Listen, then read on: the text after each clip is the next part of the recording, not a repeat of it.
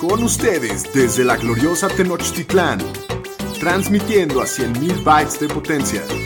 Bienvenidos a Los Fantañeros, presentando a Shapiro, el Pudu, el Pomi y su anfitrión, el Doug Curran. Los número uno en Fantasy Football.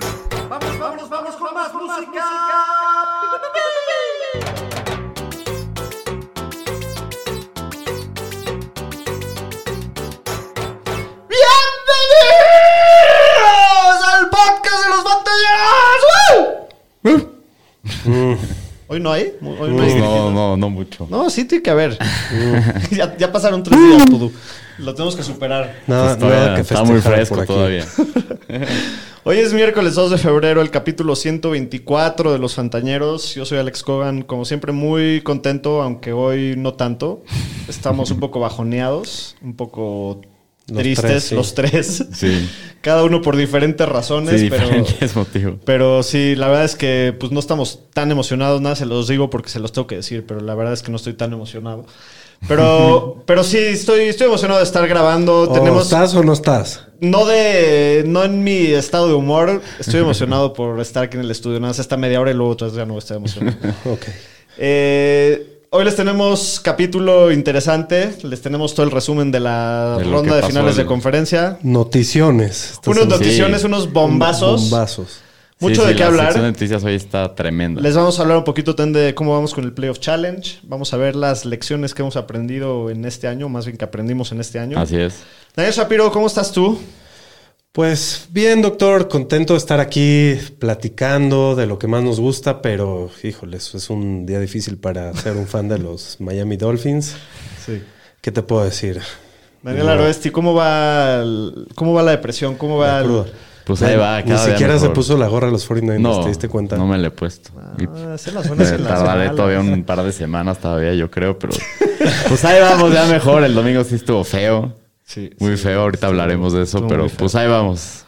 Bueno, pues antes de empezar con el capítulo, como siempre les recuerdo, síganos en nuestras redes sociales, nos encuentran como arroba los fantaneros por todos lados.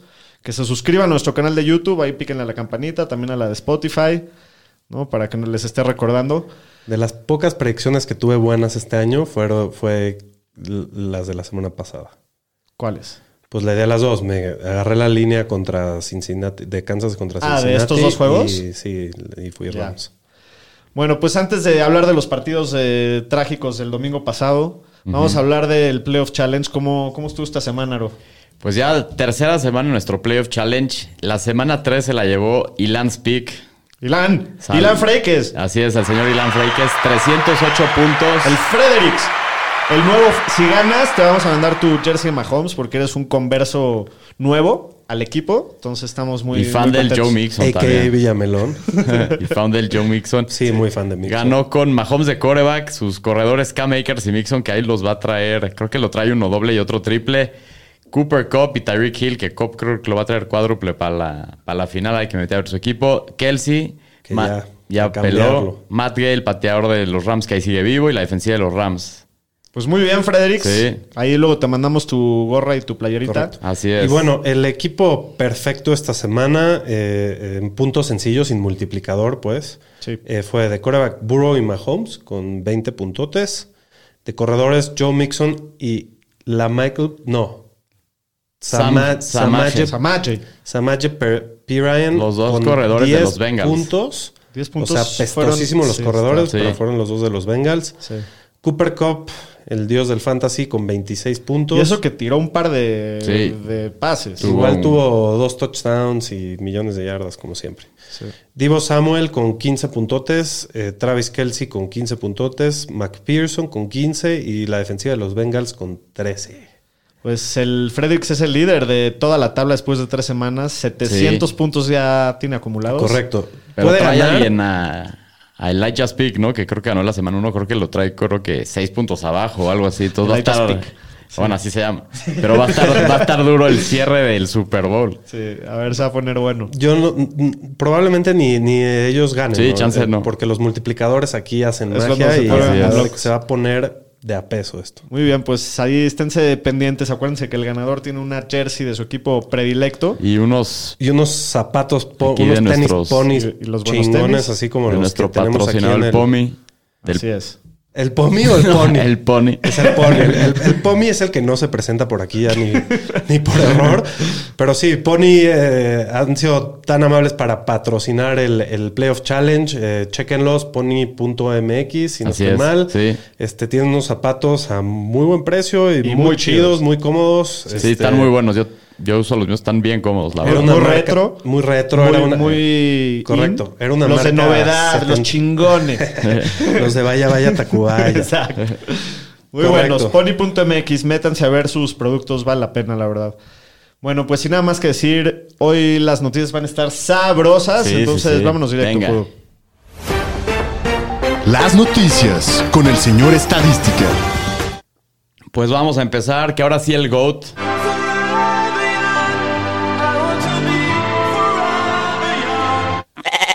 Pues ahora sí, a- el día de ayer dijo que ahora sí oficialmente se retira. Pues el. No había nadie más en el Ángel ayer de- festejando No. el retiro de... Uf. No sé si estar feliz o triste. Estoy triste por su... porque se va uno de los, de los grandes, pero... ¡Qué emoción! Que Sí, ya. la cucacabra finalmente la exterminamos. Él solito, y aparte se retiró en lo más... en su nivel más En alto. Sí, de- fue el líder en yardas y touchdowns de la temporada, un gran que- jugador de fantasy. y- Creo que fue su, su temporada con más yardas y touchdowns. No, fue la segunda. La Se- segunda. La segunda, después de ese año los que hizo 50 45, touchdowns. sí, y- de la que iba 2007. perfecto. Pues sí, se va eh, uno de los más grandes de la historia de esta El más liga, el más ganador, el número en yardas por pase, número uno en touchdowns por pase, en partidos ganados, mayor porcentaje de partidos ganados, Pro Bowls, 10 veces apareció en el Super Bowl, 7 Diez Super Bowls ganados, 22 más que cualquier franquicia, líder de yardas en playoffs, touchdowns ganados en playoffs, ¿qué más se puede decir de... Tiene de todos los récords, Tiene Tom. todos los Y nunca nadie lo va a alcanzar en nada. O sea, no hay manera O sea, de está que- muy difícil. De que alguien mantenga este nivel tantos Ponle, años. ponle un funeral respetuoso al, al señor Tom Brady. Pues sí, qué gusto que lo pudimos ver toda su carrera. Sí, la verdad que sí somos muy afortunados de, de haber visto a... Perdón, no eres... Pero Pues ya, no, ya, no, ya, no, no. Un funeral feliz Adiós, para Tom. ver. Sí, se fue Sí, bajo sí, sus buenos sí. términos y seguro está echando desmadre con su familia ahorita que hace retiro. ¿Vieron eh, Dick, Dick Butkus? Dick Dick Butkus. Hizo, hizo un tweet muy cagado que dice: Tom, qué bueno que, que Giselle ya dejó de retirarte. Espero que te deje mantener al Gronk en tu jardín. Sí, como tu mascota. Sí. sí, sí, Pues sí, se va, se va el GOAT. La verdad es que un grande de los... El, el grande de los grandes, ¿no? Nunca vamos No, a ver a más alguien como grande. él. Sí, de acuerdo. Pues sí, que con esa mentalidad ganadora Asesina, de sí. pocos. Y cambiando de tema que mancharon ayer el día del retiro de Tom Brady, el ex head coach de los Dolphins, Brian Flores, ayer estuvo en el huracán de las noticias, presentó una denuncia contra la NFL y los New York Giants alegando racismo en el proceso de contratación de, la, de head coaches en la liga con lo del Rooney Rule, que si la gente no sabe, para siempre que hay un un proceso de contratación de un head coach, todos los equipos tienen que cumplir con una entrevista con un head coach. Minoritario, de minoría, Así sí, es, correcto. afroamericano. Y No tiene que ser afroamericano. tiene- Solo en minoría. De, de alguna minoría de Estados Unidos. Entonces presentó esa denuncia. También hizo públicas unas fotos de unos mensajes que recibió de parte de Bill Belichick, en donde Bill Belichick creía que estaba hablando con Brian Dable, felicitando lo que ya había sido contratado por los Giants, cuando todavía esto no era oficial y supuestamente iban a contratar a. Por ahí- por iban ahí a entrevistar a. Flores El un viejito, día el después. capuchas no sabe usar el celular y No, no, Por, no. por ahí escuché que lo hizo a propósito para prender la liga en fuego. ¿Viste los memes que decían que era como el perro de Belichick, como en el draft, mandando Sí. los mensajes? No, eh, increíble está este bombazo. Y eh. todavía no, espérense, seguimos todavía. También dijo que el dueño de los Dolphins, Steven Ross, le ofreció 100 mil dólares por partido para dejarse perder en su primer año en 2019 para tener un mejor pick en el draft. Ni así lo lograron. Sí, Y así tuvieron No el llegaron a pick. Burrow, sí, ¿no? Y también dijo que en 2019 los ejecutivos de los Broncos y, y habló de John Elway, dijeron que llegaron tarde y crudos, y en unas partes dicen que hasta borrachos, para una de las entrevistas que era más que nada ficticio porque tenían que cumplir con la regla Rooney que iban a contratar a Big Fangio. La NFL para todo esto contestó que va a defender estas afirmaciones, las cuales están infundadas. No, pero es una realidad que la regla, la Rooney Rule, No sirve. por más de que tiene muy buenas intenciones, ¿no? Para incluir a las Sí. minorías, y en especial a los, a los afroamericanos en, en- en puestos donde no tienen la representación que deberían de tener, pero tiene una, también tiene una motivación para que los equipos nada más la cumplan y ya, ¿no? Claro. Eh, y eso puede llegar a faltarle al respeto a estos coaches, hacerles perder su tiempo. Claro, que es lo que él se está quejando. que Correcto, y tiene toda la razón, y tiene toda la razón. Pues qué bombazo, ¿eh? Porque Pues sí. No, te, fa- faltó, te faltó algo, señor estadística. Dime. También acusó a los Miami Dolphins de, bueno, al dueño de los Miami Dolphins de haberlo invitado a un yate donde Sí, estaba, tampering. donde estaba con Tom Brady en el, en el 2020. antes- 19. 20, creo. ¿Sí? En el 2020, antes de que se moviera a Tampa, Ajá. antes de que terminara la temporada, y, y invitó a Brian Flores sin que él supiera y no se quiso subir al barco. Brian Flores, podemos haber tenido a Tom Brady.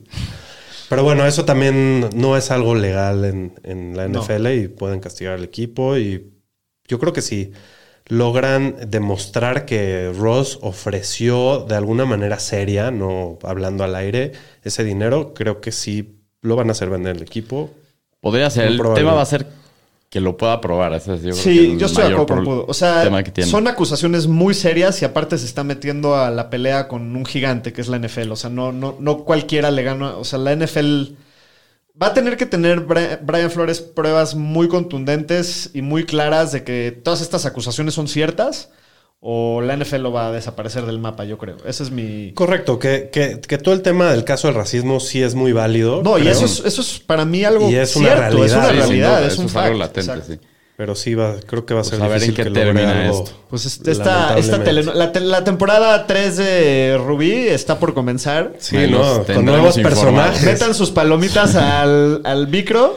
Tenemos Sí, sí, con sí. nuevos personajes y nuevo, nuevo, es- nuevo Ahí los tendremos informados qué pasa de este tema. Y luego, cambiando de tema, ahora sí, el equipo de Washington, el fútbol team, ya se deja llamar así, presentó su nuevo nombre con su nuevo logo y uniforme. Ahora son los Commanders. Los Commanders. ¿Qué opinan de los Commanders? Malísimo. A mí no me gustó, no. No, malísimo el uniforme. Dos años culero. pensando para salir con esta mamada. Había un uniforme como negro que como que no se veía mucho, pero se veía Con bien la- feo. con la W en la Con la frente, W ¿no? enfrente.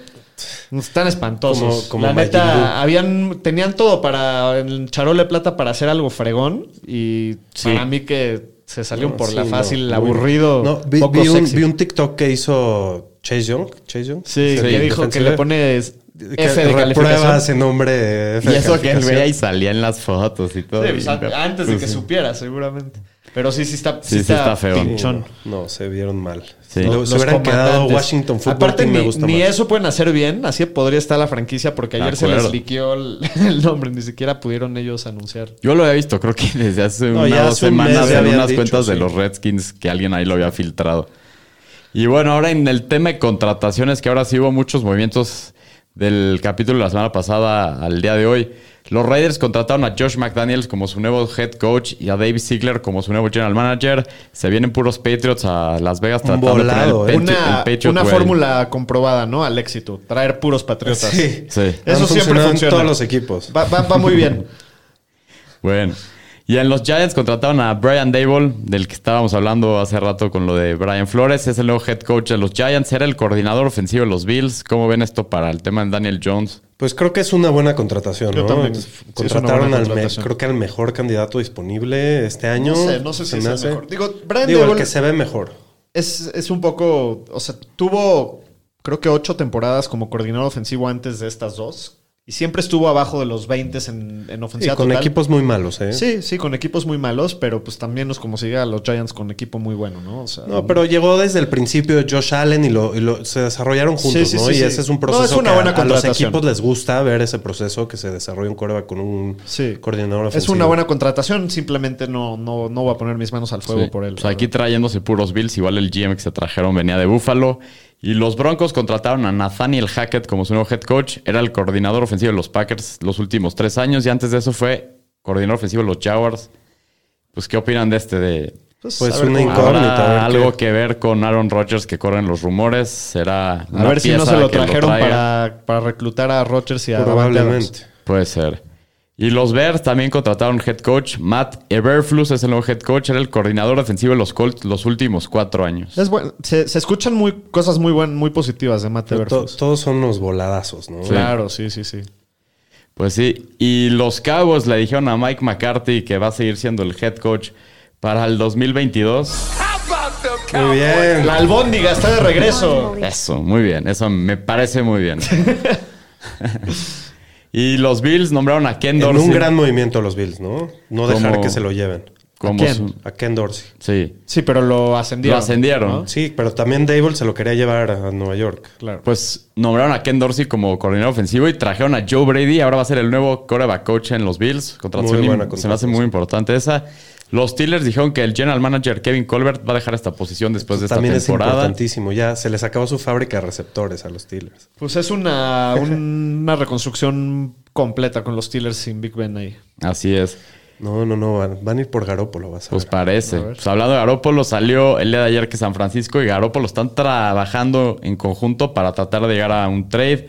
Y pues todo pinta que eso va a aparecer. Él básicamente ayer se despidió de todo el Faithful. Sí, y dijo que quería en un equipo que tenga que chance de competir. ganar. Entonces, pues creo que Pittsburgh es una buena opción. ¿Qué sabor de boca te llevas de la carrera de, de la ¿Qué era sabor de, de- Jimmy Garoppolo en San Francisco? Pues mira, este, la verdad es un tipazo, no Está tengo galán. ni una queja de él como Está persona.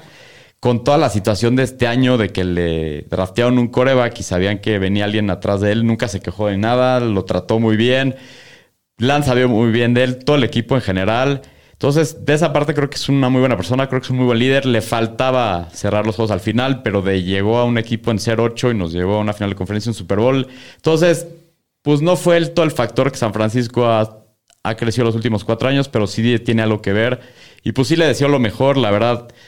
Pues sí se le quiere en San Francisco, pues nos dejó eso mal sabor de boca los últimos juegos, pero pues bueno, la verdad sí le deseo lo mejor, nada que quejarme con el buen Jimmy. Aparte está guapo, ¿no? También. Ya lo dijiste tres veces. Está muy guapo. Hasta aquí mi reporte, Joaquín. Muy bien, vámonos con las lesiones. Instituto Fantañero del Seguro Social. Pues de lesiones no hay mucho relevante para el Super Bowl. Los Titans de los dos equipos, de los Bengals, CJ Usama y de los Rams, Tyler Higby, los dos tienen unos- esguinces en la rodilla en el MCL. Pues los dos básicamente están cuestionables y en duda para el Super Bowl. Hay que estar pendientes qué va a pasar la próxima semana. Y ya les informaremos si hay alguna otra lesión en el próximo capítulo. Fuera de equipos que no están en el Super Bowl. El quarterback de los 49ers, Jimmy Garoppolo, dijeron que lo tienen que operar el pulgar y que se espera que esté fuera de 4 a 6 semanas. Y el quarterback de los Eagles, Jalen Hurts, lo operaron el día de hoy del tobillo y se espera que esté recuperado el 100% para OTAs. Muy bien, pues vámonos con el resumen de la semana, edición finales de conferencia.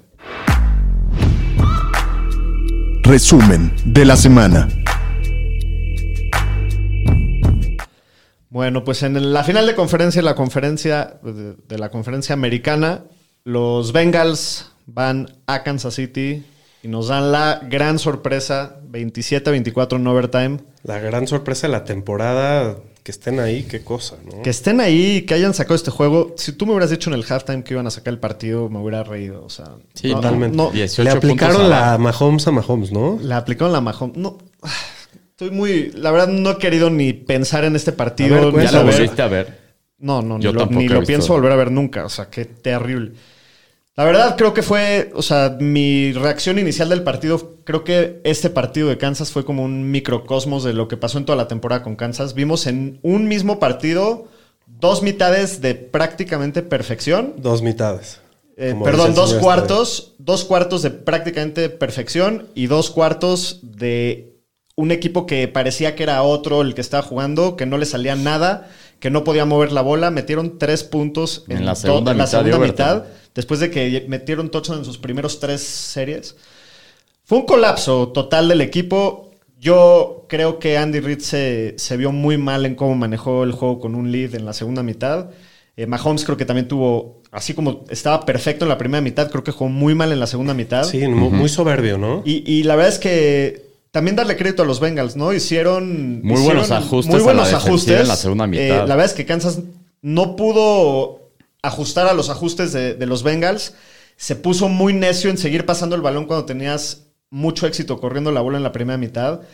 Y, y errores, ¿no? Como, El- como toda la temporada. antes de la primera mitad, cuando Exacto, dejaron ese, puntos. dejaron tres puntos en dejaron el por lo marcador. menos tres puntos del gol de campo que al vimos final jugadas hizo de, diferencia. Claro, y vimos jugadas de terceras y largas que tenía un defensivo a Joe Burro agarrado y se escapaba y corría hubo, y hacía el hubo dos y de. Burrow así. Y vimos la intercepción de Mahomes que le bloquearon en la línea y castigos y drops y se volvió a, a- a meter esa vibra que los Chiefs llevaban mucho con eso este año.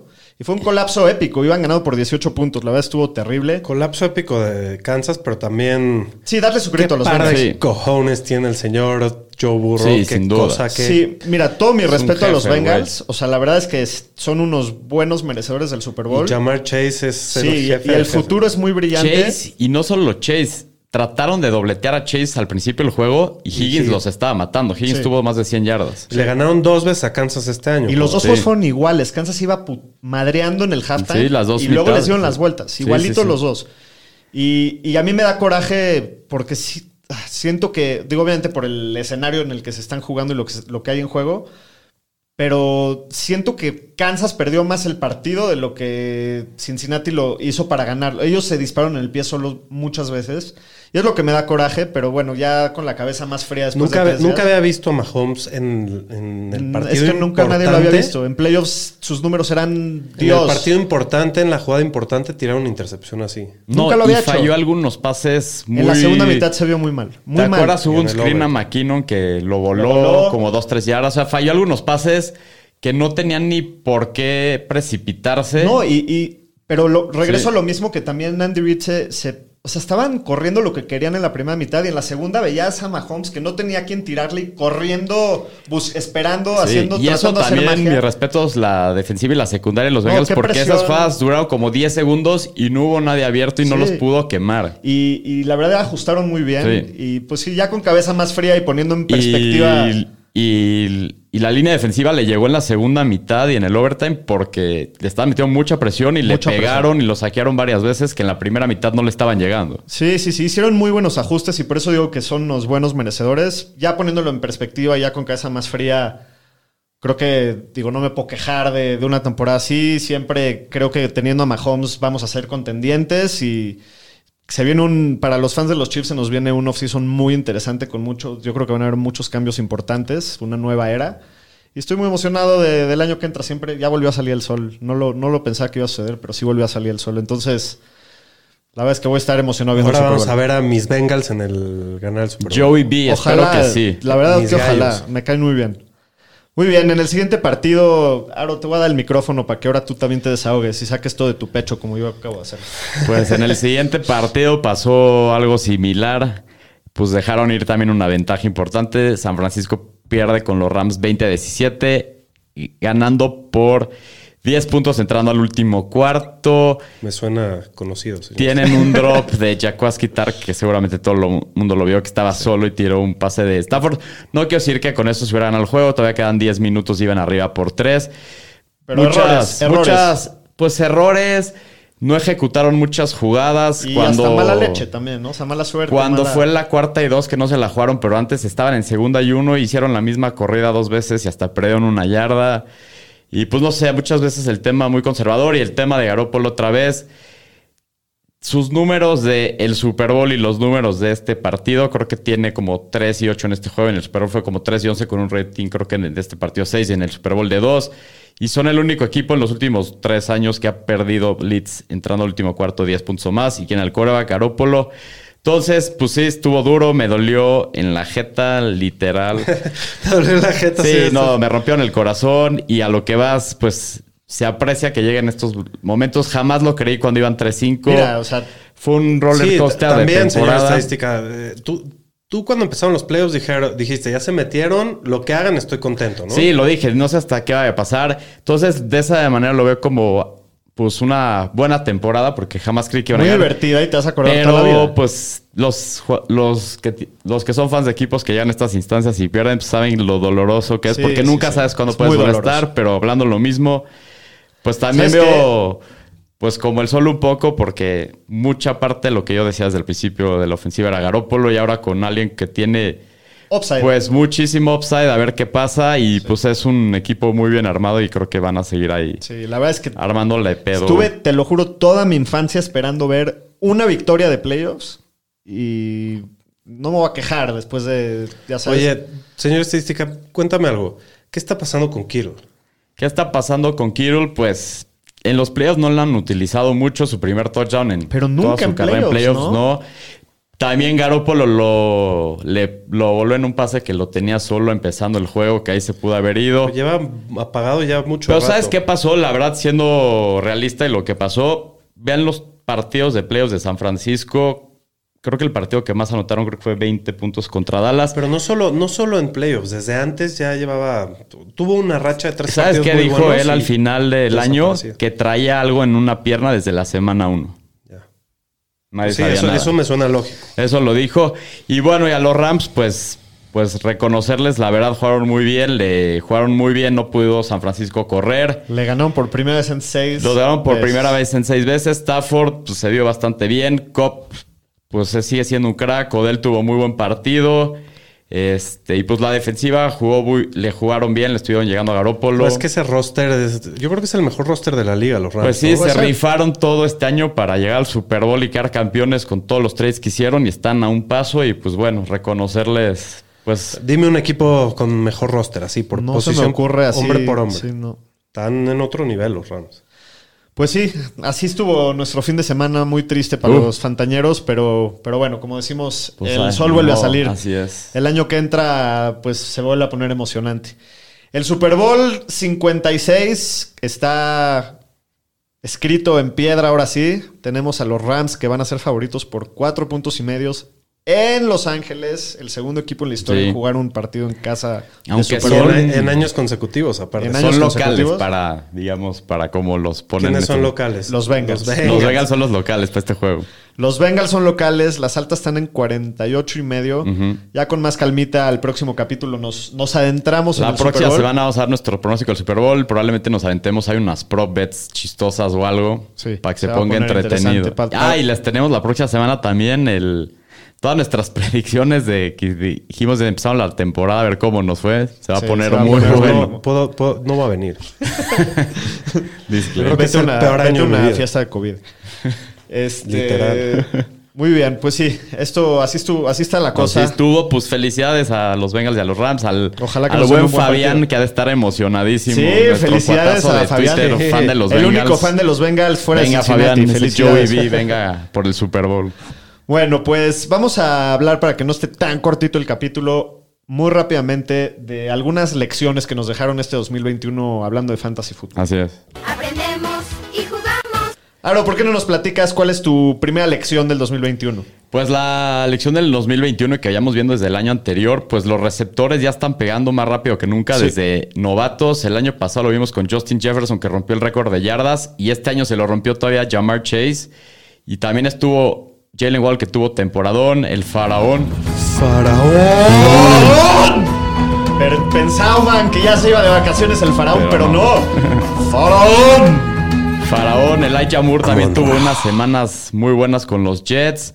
Y aparte, pues también Y hay fueron, otras. fueron jugadores muy baratos, ¿no? Todos ellos Claro, sí. que te llevaste en las últimas rondas como rifes y pues vale la pena. Sí, también lo habíamos visto el año anterior con CeeDee Lamb, Ayuk, Higgins. Entonces, los receptores de primer año que llegan a buenas situaciones, los de segundo año que ya hayan demostrado que son buenos para fantasy, ya no les tengan miedo, vayan por ellos. Si ven que hay buen valor ahí y han tenido muchísimo upside aparte de los últimos Sí, años. como que siempre, todos los años que llevamos jugando fantasy, como que siempre había que tener cuidado con Sí. receptores novatos o receptores de segundo año porque tardaban en pegar. Pero el talento ahí está, o parece sea. que la curva, la curva de aprendizaje se ha hecho mucho más corta de lo que es. antes era y los jugadores están prendiendo más rápido. Entonces, pues ya también se nos tiene que quitar un poquito el miedo de, de draftear a receptores, ya sea de segundo año que, que ya hayan probado, como dijiste, o a novatos que lleguen a muy buenas situaciones y que sepamos que parezca que va a tener mucho volumen. Hay que, hay que rifar con ellos. Así ¿no? es. Totalmente de acuerdo. Digo, es, es riesgoso. Claro, si, si siempre este hay año riesgo. drafteaste a Yuk, pues te metiste en problemas, ¿no? Sí. Pero Pero bueno, esa fue una situación especial ahí. Que al final lo medio Sí, sí cumplió. prendió, sí prendió. la No, y el año que entra también tiene valor Ayuk, ¿no? Sí, sin duda. O sea, Sí, va a estar un poco riesgoso porque viene Trey Lance y quién sabe qué va a pasar con Trey Lance, pero sí, sí. Sí, lo- upside. Pero no vas a pagar lo que pagaste este año. Vas a- Sin duda. porque Divo está adelante de él. Claro. Correcto. Shapiro, ¿qué lección te deja este año? Bueno, como todos los años, y es mi, mi religión Tu en slogan. fantasy, mi Sí. slogan es no draftear corebacks temprano. Esto es más cierto que nunca. Yo también soy esa mentalidad. Aunque con todo y que este año ha sido el primer año, creo que en 10 años, que un coreback ha repetido Repite. como coreback uno, que fue Josh Allen. Así es.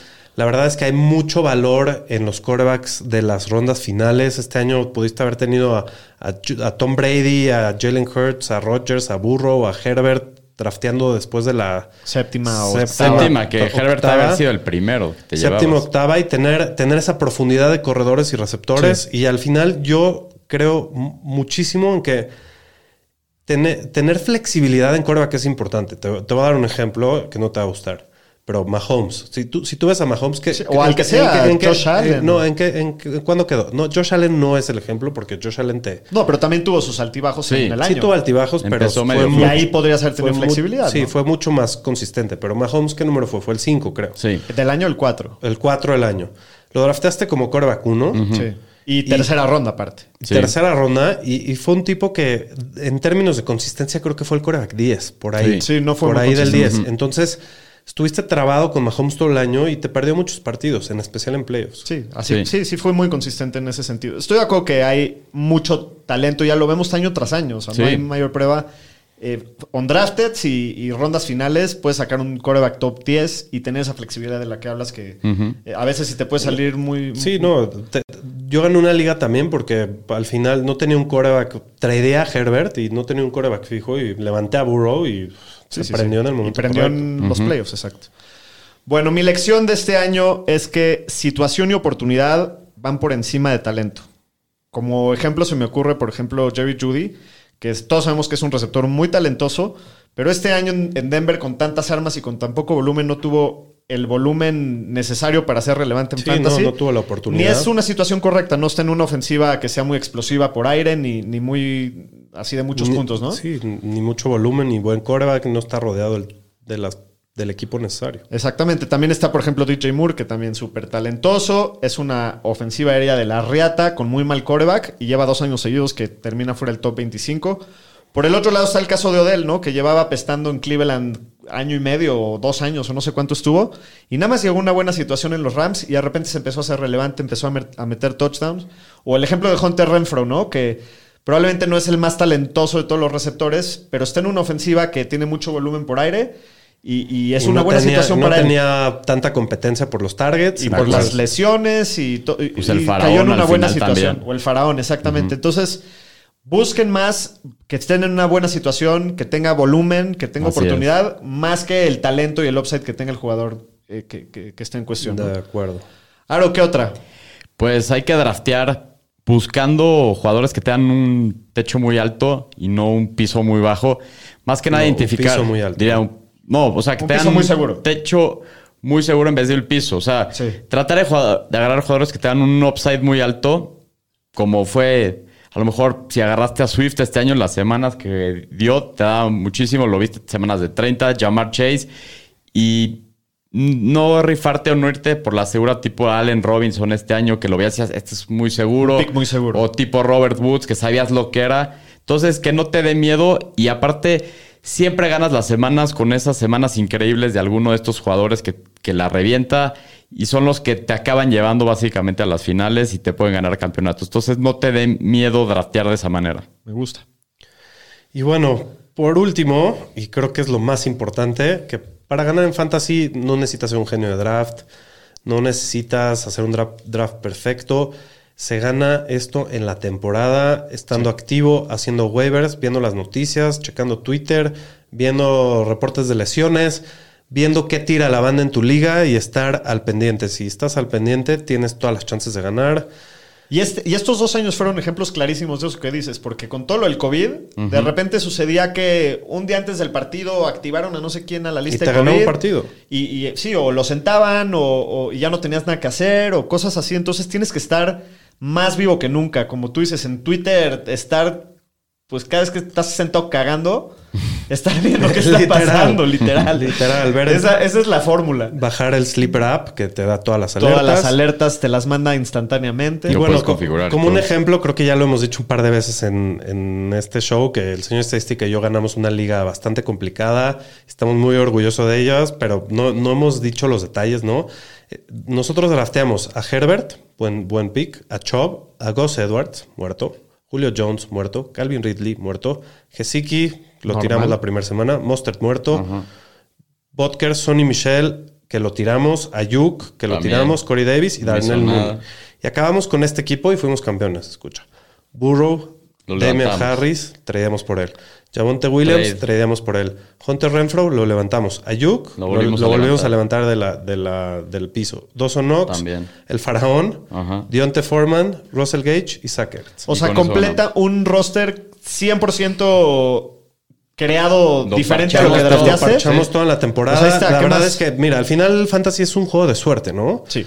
Y, y la- muchas veces si traes la suerte y, y le pegas a los jugadores en la temporada, te puedes colar a los playoffs y ganar. Claro. ¿no? y en los eh, rankings todas las semanas éramos el onceavo, doceavo equipo. Todo el mundo se enojó con nosotros cuando traíamos a Chop, a otro equipo que traía a McCaffrey.